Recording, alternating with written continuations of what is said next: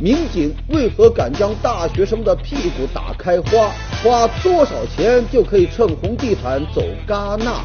更多精彩尽在本期《杂志天下》。观众朋友，大家好，欢迎收看《杂志天下》，我是廖杰，和你一起来关注正在流行的话题。节目开始，咱们说一说这个野鸡大学啊。最近，一家民间教育机构啊，公布了2016年度的虚假大学警示榜，一共。有七十三所虚假大学、野鸡大学，其中啊，北京那是重灾区，有二十三所。这些个野鸡大学呢，它没有实体学校，只有校名，只有网站。它的校名、网站呢都是假的，但是呢，人家山寨的呀，特别像真的。你比如北京建筑工程学院，它是一个假大学吧？在教育部的网站上呢是查不到的，后面括号里呢，它就注明。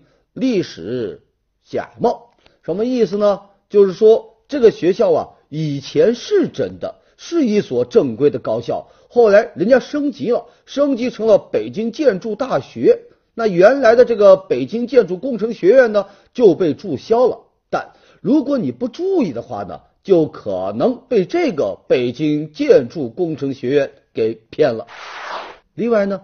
还有一些这个虚假大学，那都是警示榜上的常客呀。你比如北京财贸学院，之前他就上过这个野鸡大学榜，今年呢还在啊，真是打不死的小强啊。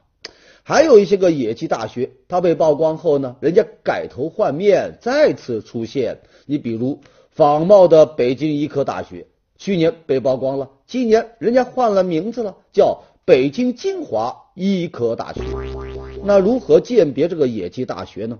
咱通过简单的一招就可以快速判断。什么招啊？看网站的域名。正规的高校啊，它的网站域名里啊，基本都有 edu 三个字母，而且呢是独立的。啊虚假大学这个域名里的一般就没有这个 edu 啊，就算是有，也很不正规。你比如。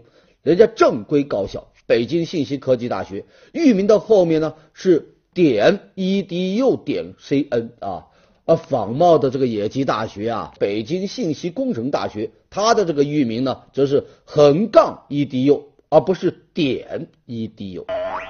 这几年每到高考前后啊啊，都会有一批野鸡大学呢被曝光，去年是挖出了一百一十八所。相比之下，今年这个七十三所已经减少了，并没有完全禁绝啊！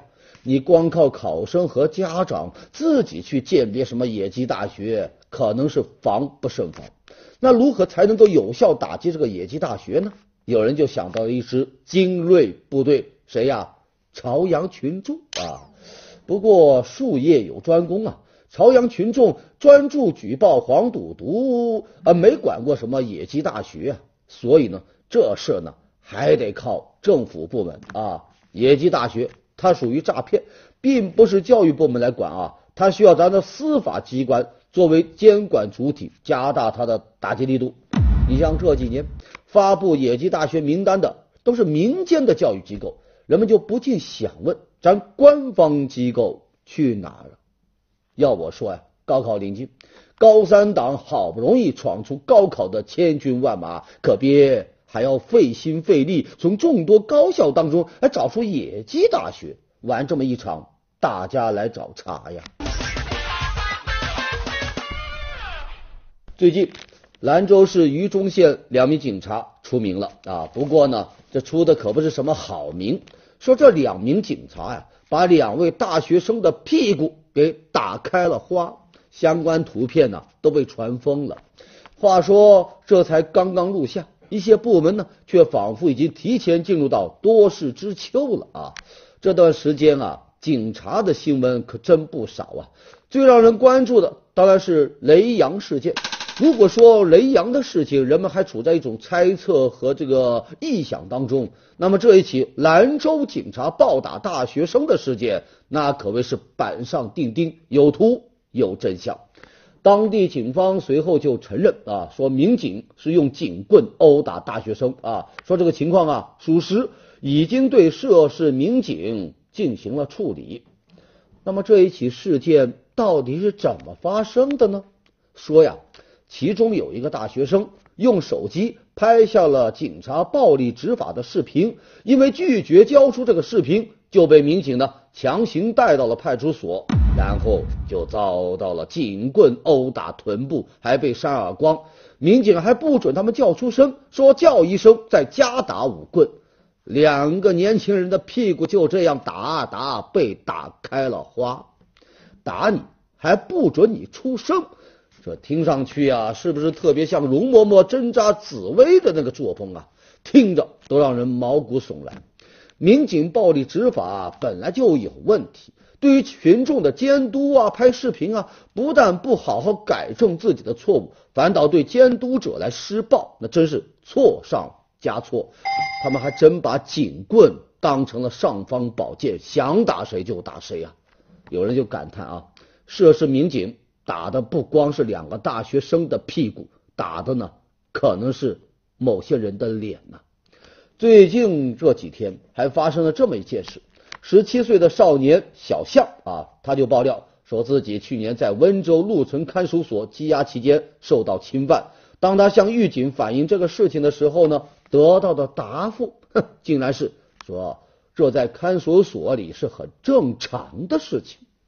同样的，对于用警棍打屁股，有基层民警也说，在我印象中，几乎所有的男警察都打过人，民警也常常相互交流打人的思想和感受，带着一些个兴奋和得意，仿佛打人是一件很勇敢、很值得夸耀的事情。你看看。基层民警粗暴执法，甚至都已经成了常态，见怪不怪。在这，我们就想说，甭管这打人的警察是多啊还是少啊，只要有一个案例，那就是于法于规不容。大学生屁股被打开了花，这疼的可不是一个人呐。最近。青岛一名女教师在某公交站附近突然遭到一名陌生男子的拖拽啊，这个女教师啊是惊恐万分，就速度向这个路人大声呼喊：“我不认识他，快救救我！”但车站附近的成人们没有一个出手相助的。后来呢，是四名初中学生挺身而出，组成了一个人墙。挡在陌生男子和这个女教师中间，然后呢拨打幺幺零报警，这男子才落荒而逃。在这，我们首先要对四个路见不平一声吼的初中学生点赞，好样的！同时，我们就想问：年轻女子在闹市遭到陌生人拖拽，为何就没有一个成人伸出援手？看上去，这似乎又是一个证明人心冷漠、道德滑坡的案例啊。但在指责这些大人的同时，我们是不是要分析分析这其中的原因呢？事后有记者啊就进行了调查，结果呢，大部分人都说了这么一个理由，认为啊可能是情侣在吵架，在不清楚状况的情况下，别人的家事啊咱不好管。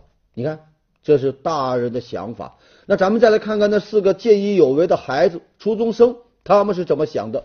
说其中有一位这个初中生啊，起初也也也以为啊，这个这个是情侣在吵架，但仔细观察后发现呢，这个女教师很害怕，于是呢就决定与同学们一起出手来帮助。可以说啊，这几个初中生他们与那些围观的大人最大的区别就在于，在要不要管他人家事这个问题上，他们没有纠结太久。曾经有人做过这么一个实验。一名成年男子假装啊在街头啊撸走了一名这个儿童，看看路人有何反应。这个试验的结果就是，绝大多数的路人都以为是父亲在管教儿子，并没有出手干预，更没有谁来报警。尽管舆论对这种事业是褒贬不一，但他起码就说明啊，很多人呐他没有及时回应别人的呼救，是因为他们误以为这只是他人的家事。不要管他人家事，这种心理很多人都有啊。你像上个月的北京和颐酒店女子遭袭事件，当事人遭陌生男子拖拽时也大声呼救，其他人刚开始呢都没有出手相助，同样也都是误以为这个是啊当时双方是吵架的情侣，但问题是呢，即使发生肢体冲突的双方。真的就是父子啊，或者真的就是情侣，难道路人就可以袖手旁观吗？在欧美国家，别说是在公共场所啊，遇到什么女子被男子强行拖拽，你即便听到邻居疑似责怪小孩的声音，人们都有可能报警。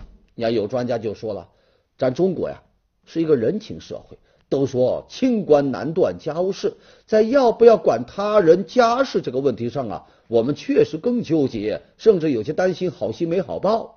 但其实呢，咱仔细想一想，就算是一一场误会啊，出手相助呢，你也不会有什么损失啊。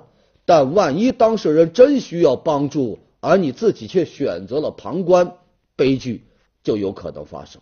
在这呢，我们就希望下一次啊，再碰到类似的事情。能少一些要不要管他人家事的纠结，多一些该出手时就出手的果敢。好，接下来进入板块杂志标题：财经天下周刊文章标题：近二十年来百大富豪的那些特征，水瓶座最多。最近啊，英国一家媒体梳理过去二十年来全球百大富豪的一些特征。他们都有哪些共性呢？哎，都有生意头脑，都工作起来格外起劲，都受命运之神的眷顾。当然了，此外还有一些个因素，也可能就是他们进入到人生胜利小组的关键密码。我们先来看这个年龄啊，亿万富豪的平均年龄啊是六十岁。如果这么一个趋势持续下去，这亿万富豪的平均年龄到了二零二零年将达到七十岁。二零五零年呢，就将超过一百岁。我们再来说一说这个学历这个因素啊，他们当中有百分之一十四的人没有接受正统的教育，或者呢没有接受过大学教育啊，或者大学念一半就辍学了。你像比尔盖茨啊、乔布斯啊、马克扎克伯格啊，都是名校辍学的。我们再来看一看这个星座啊，百大富豪当中说水瓶座呀最多。有八分之一的人是水瓶座的，咱们再来看看水瓶座的这个特质啊，说是客观冷静、善于思考、讲究科学逻辑，啊，都是正能量啊，怪不得出那么多富豪呢。另外，秃头富豪的比率呢越来越高，占到了五分之一，并且有百分之四十的人都戴眼镜，你看见没有啊？如果你名校辍学，又剃了光头，还戴眼镜，还长寿。那可能离亿万富豪就不远了啊！如果又是水瓶座的，那概率又大大增加了。各位，您看看自己能不能对号入座呢？当然了，如果你有这些个特点，却又不是富豪，那就只能说如有巧合，纯属意外。好，接下来是博客天下文章标题。这可能是全世界最受女人欢迎的俱乐部。说在美国呀，有这么一个俱乐部，叫洗衣机收藏者俱乐部，成员呢一群大老爷们，有三千多人。他们对洗衣服这事啊，有着狂热的喜欢啊！每年都要举办一个聚会，聚会的主题呢就是洗刷刷啊！大家带上脏衣服，一边喝着啤酒，一边呢欣赏洗衣机洗衣服的过程啊！哎呀，清洗呀、甩干呐、排水呀，哎呦，还要交流各自的洗衣心得呢。怎样才会不留下污渍啊？怎样才把衣服不会洗得皱巴巴呀？对于这么一个俱乐部。他们的妻子那都是双手赞成啊，呃，并且呢，想知道男士大扫除俱乐部、男士带孩子俱乐部，哎，什么时候也能够成立呢？好，接下来进入板块杂志图片。国外一男子突发奇想，用无人机来遛狗，没想到啊，无人机突然失控，不听使唤了，带着狗狗就飞走了。男子只能眼睁睁看着狗越飞越高，慢慢消失在视野中。遇到这样的主人，我们要求狗狗的心理阴影面积。南非某动物园，一只松鼠正在闭目养神，没想到一苍蝇飞了过来，嗡嗡嗡吵着松鼠啊，根本就不能入睡。这个松鼠呢，只好疯狂的挠头，挥舞着四肢。脸上摆出了许多生气和不耐烦的表情，看着可爱又让人心疼啊！我估计啊，这松鼠的心理阴影面积也不小啊。刘翔在微博晒出了一组与女友的搞怪照，您看这女友一招排山倒海，刘翔就被打飞了。这个被女友拎着双脚倒立，还有这个啊，被女友拳头打的是齿牙裂嘴啊。不过呢，看刘翔这么被欺负，脸上居然还笑嘻嘻的，果然在爱情的世界里没有心理阴影。好，接下来是南都娱乐周刊文章标题：戛纳电影节的正确打开方式。每年这个这个戛纳电影节啊，都会在咱们这呢备受热议，今年也不例外啊。今年是第六十九届戛纳电影节。没有一部咱中国国产电影入围到主竞赛单元，但红地毯上还是出现了不少中国明星的影子，其中不少大牌都是师出有名的。你看啊，贾樟柯、赵涛这两口子，那是戛纳电影节的常客呀，年年都要来，很受组委会的重视。呃，巩俐和李冰冰虽然没有影片，但这两位拿得到是电影节品牌赞助商的邀请函。也是官方渠道发出的高级别的入场券。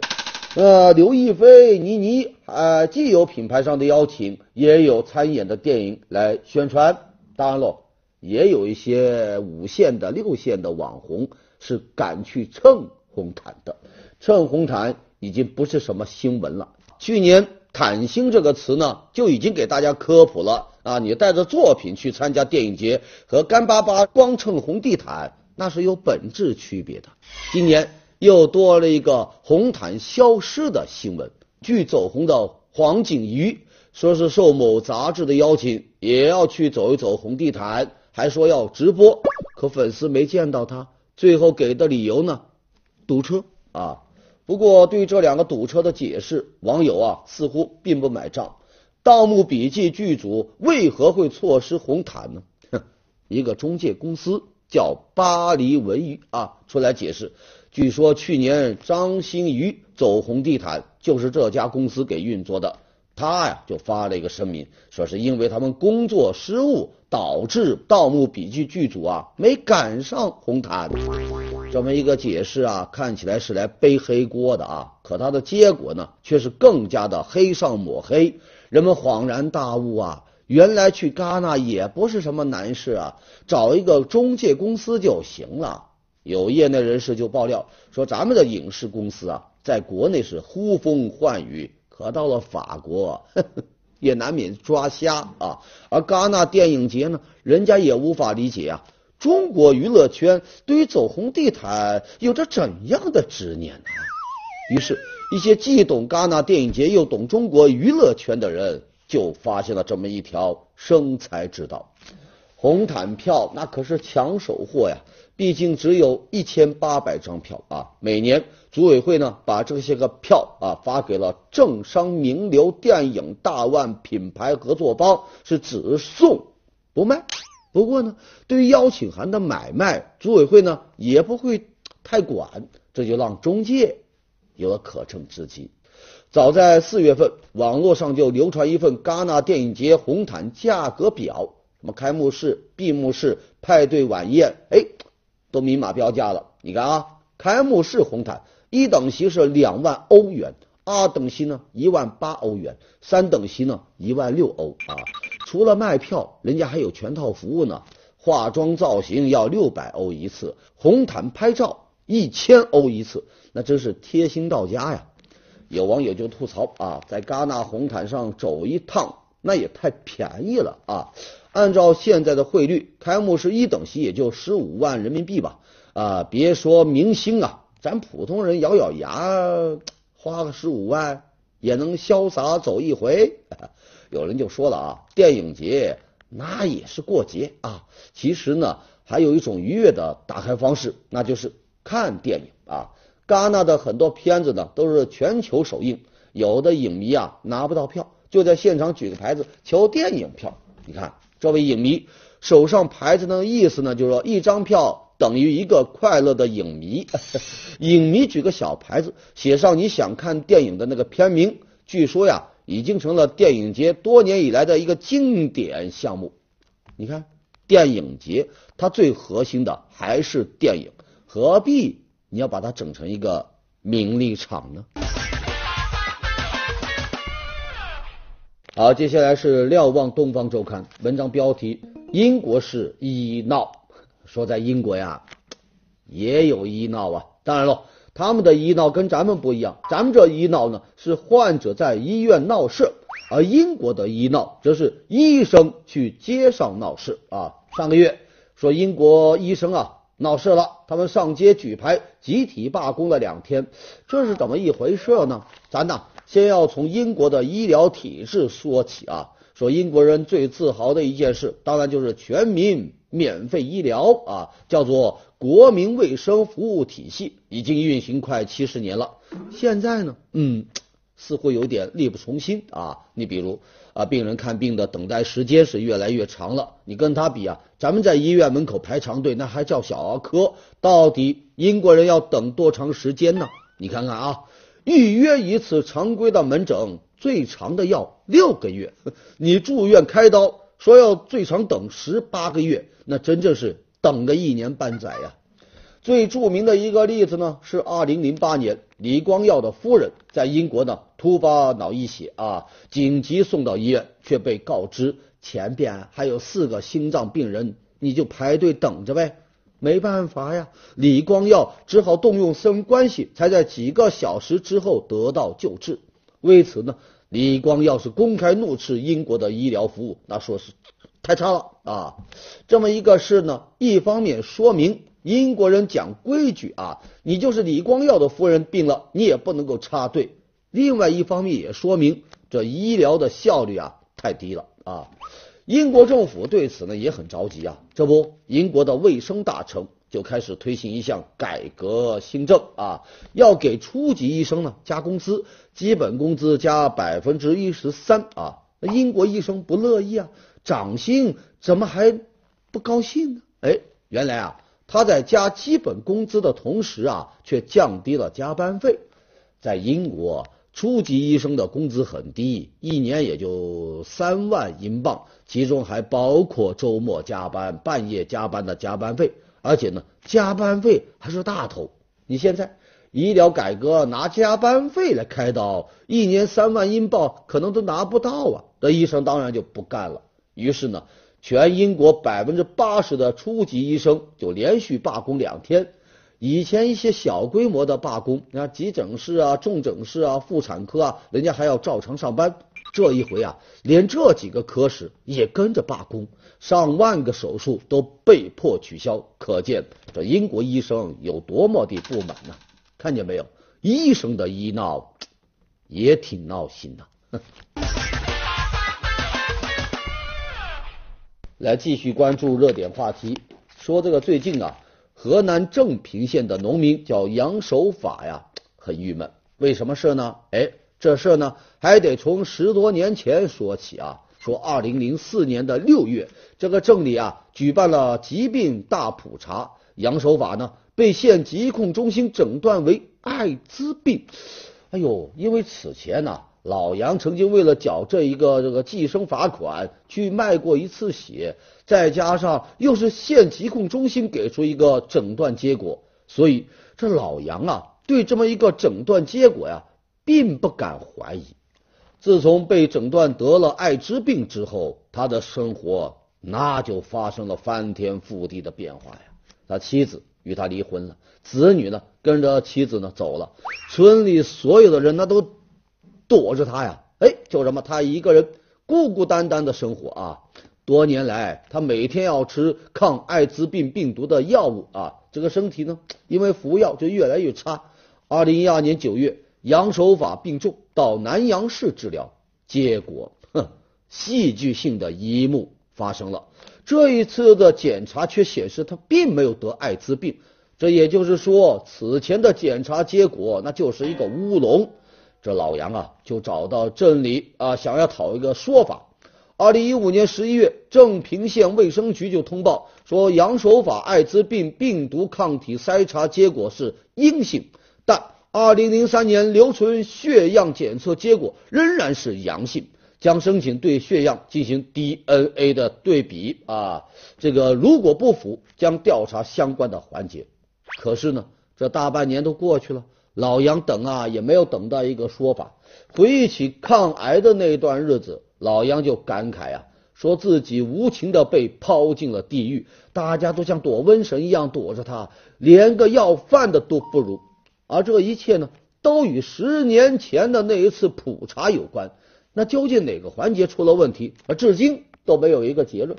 没有病的杨守法被查出了艾滋病，这究竟是一个极其偶然的小概率事件，还是一次重大事故的冰山一角？还有没有和他一样被误诊的病人呢？如今都不得而知。目前的当务之急是要搞清楚当年是什么原因造成了杨守法被查出艾滋病的。如果是因为拿错了血样，那么至少有另外一个真正患了艾滋病的人被漏查了；而如果是因为血样被污染，那么牵扯到的人那就远远不止杨守法一个了。还有多少和他一样的人被一直诊断搞得妻离子散、生不如死呢？人们还有疑问啊。从二零零四年查出艾滋病开始，这个县疾控中心每年都会给患者啊抽血两到三次。那么十多年的时间里，少说也有二三十次查出你误诊的机会，但一次一次都没有被查出来。在这呀，我们就想说，农民被误诊艾滋病十多年，那就有必要对当年的疾病普查再来一次普查，看看病因究竟在哪。好，接下来我们来看最新一期的《南方人物周刊》，我们来介绍几个瑞词。第一个，拍打式维护。小时候不知道大家伙有没有干过这样的事啊？就是家里的电视机突然画面就出问题了，哎，这个时候你会不会用手啪啪啪啪啪拍打几下电视机？或者呢，家里的收音机突然没信号了，你啪用手敲几下？哎，这些个方式啊，就被称为是拍打式维护。而且呢，有意思的是哈，很多时候你拍打拍打呀，还真就有效。电视呢能看了，收音机呢能听到了。那为什么会这样呢？科学家呀就解释了，说有时候电视机没画面呢，可能是接触不良啊。你这么一拍打呢，正一正接触它就好了，电视机可不就恢复正常工作了吗？所以啊，没什么电视故障是拍一巴掌治不好的。如果有，那你就再拍一巴掌。好，下一个瑞词，大自然缺失症啊，指的是现在的孩子们呐，不再像他们的父辈那样在大自然里自由玩耍，他们大部分的时间呢都待在室内看电视啊、玩电脑啊、打游戏啊，去到乡间田野的机会呢，那是越来越少了。他们知道在游戏中如何啊这个爬树，如何翻墙，可到了现实当中啊。可能连成片的树林都没有见过呢。他们听着世界各地的流行音乐，却从来没有听过林间小鸟清脆的歌声。大自然缺失症，就让孩子们的生活少了很多的乐趣。在这呢，我们就想说，不要等到失去才追悔莫及。大自然欢迎你。